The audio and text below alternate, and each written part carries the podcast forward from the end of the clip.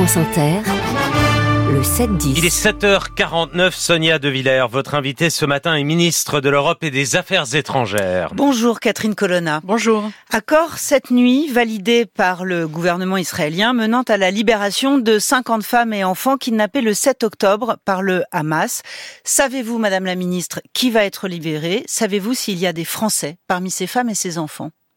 Il faut saluer cet accord, évidemment. C'est un, moment de réel espoir et c'est la première fois la première fois qu'on est aussi près de libération effective. Avec, vous l'avez dit, un premier groupe d'otages qui doit être libéré, spécialement des femmes et des enfants. Nous espérons qu'il y a des Français parmi euh, eux, et même si possible parmi le premier groupe qui va être libéré, puisque ce doit être grâce à une trêve des libérations euh, étagées.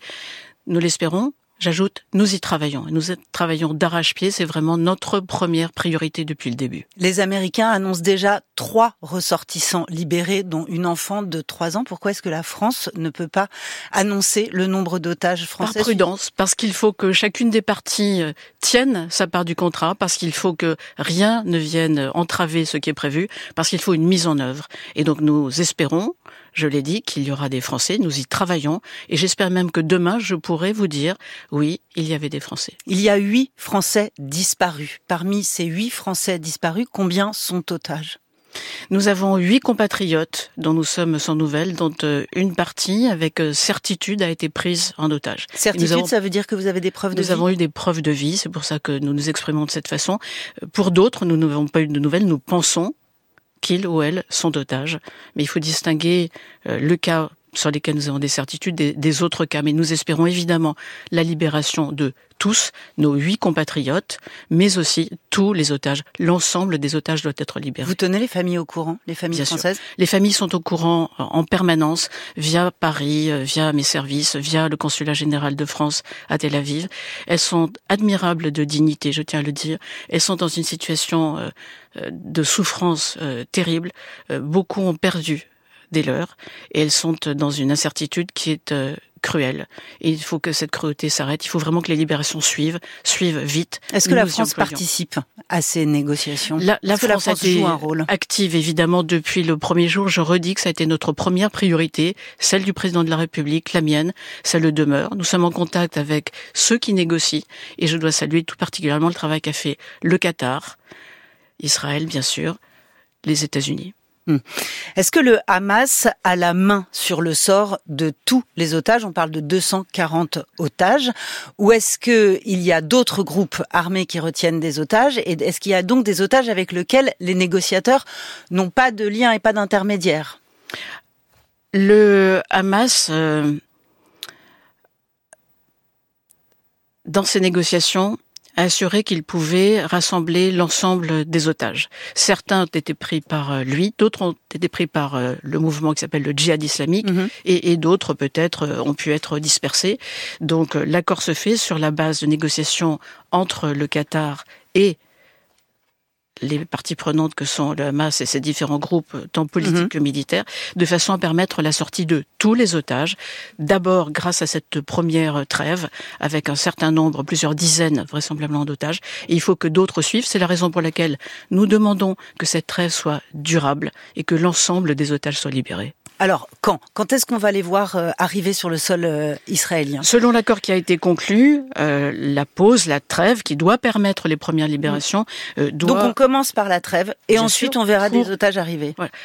La pause, la trêve, mm. c'est la même chose, permettra de libérer les premiers otages. Elle doit commencer, dit le Qatar, dans les 24 heures, c'est-à-dire peut-être aujourd'hui, mmh. ce qui permet d'espérer euh, soit une libération en fin de journée, soit plus vraisemblablement demain d'un premier groupe. Et je redis que nous espérons vivement, euh, nous y travaillons, que des Français, des enfants et des femmes en particulier soient dans ce premier groupe de personnes libérées. Catherine Colonna, qu'attendez-vous de cette trêve Qu'elle concerne autant Gaza que, euh, par exemple, euh, la, la, frontière avec le Liban ou d'autres euh, combats? Elle porte euh, sur Gaza et il s'agit dans les opérations militaires que mène Israël et que mène Israël à la suite d'attaques terroristes barbares qui ont commencé le 7 octobre.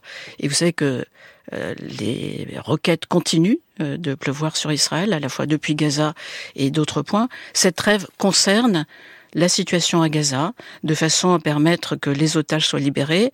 Euh, dans un premier temps, seulement une partie d'entre eux. C'est la raison pour laquelle j'insiste sur le fait qu'il faut que la trêve soit durable et permettre la libération de tous les otages, permettre aussi l'arrivée de l'aide. La population de Gaza souffre. Il faut de la nourriture, il faut des médicaments, il faut des tentes, il faut euh, de l'eau, il faut du carburant pour faire fonctionner les générateurs.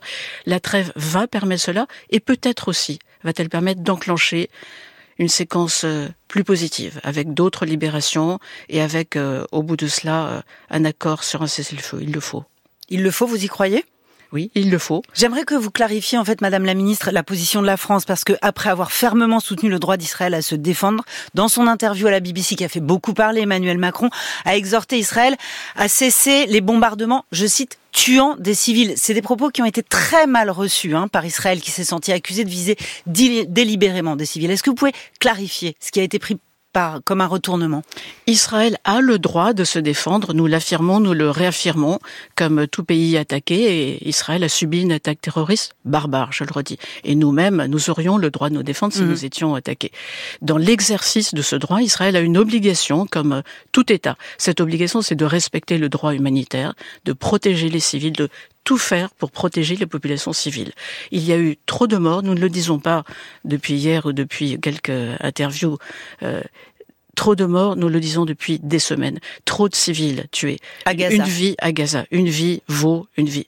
À Gaza et ailleurs. On peut dire la même chose des civils palestiniens qui sont tués par les colons israéliens en Cisjordanie. Donc, Déjà, à ce stade. Environ 200. C'est inadmissible. C'est indigne de démocratie. En Cisjordanie, des extrémistes colons israéliens ont tué plusieurs centaines de Palestiniens. C'est indigne de la démocratie qu'est Israël. Nous l'avons condamné, nous le redisons, et il faut qu'Israël prenne des mesures pour les poursuivre. Donc, à ce stade, vous dites qu'Israël va trop loin, vous dites qu'Israël ne respecte pas le droit international un blocus complet n'est pas conforme au droit international, ne pas tout faire pour protéger les populations civiles, même si nous sommes certains qu'Israël fait attention autant qu'il le peut, eh bien, nous constatons qu'il y a trop de morts, il y a des milliers de morts. Je ne vais pas entrer dans une comptabilité euh, macabre et il n'y a pas de raison. 14 000 dénoncés, il n'y a pas de raison par le Hamas. Que le Hamas soit la meilleure source à cet égard, mais il y a des mhm. milliers de morts, des milliers de blessés. C'est trop. La population palestinienne n'a pas à subir les conséquences des crimes des terroristes.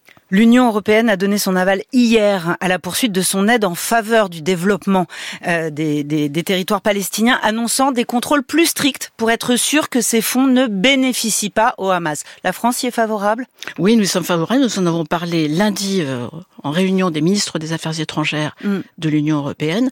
Euh, les contrôles qui ont été faits euh, ont mis en évidence qu'il n'y avait pas de cas connus de détournement. Vous savez que des interrogations s'étaient manifestées au tout début euh, du mois d'octobre. La Commission européenne a fait son travail, comme nous lui avons demandé, de vérification. Ces résultats sont ce qu'ils sont, et donc l'aide se poursuivra. J'ajoute même qu'il est nécessaire qu'elle arrive avec euh, davantage de facilité et sans doute en plus grand nombre, vu la situation humanitaire catastrophique qu'il y a à Gaza. Madame la ministre, Sébastien Lecornu, qui est ministre des Armées, revient d'une tournée au Proche-Orient où il a multiplié les rencontres. Y a-t-il deux ministres des Affaires étrangères en France en ce moment? Non, il y a des ministres qui travaillent pour la France, pour les intérêts de la France, sous la conduite du président de la République. Je suis allée moi-même trois fois dans la région, la dernière fois il y a une quinzaine de jours. Le ministre des Armées y est retourné, a vu euh, les mêmes pays mais d'autres interlocuteurs sur la même ligne pour poursuivre les mêmes efforts dont vous voyez tant sur le plan de la trêve que sur des perspectives politiques sur lesquelles il y a une meilleure convergence maintenant pour qu'une solution politique vienne, et ça ne pourrait être que la solution à deux États, et eh bien pour que tout ceci progresse. C'est le sens de nos efforts et on marque quelques résultats. Aujourd'hui, je pense que c'est un jour d'espoir. Merci Madame la Ministre. Merci.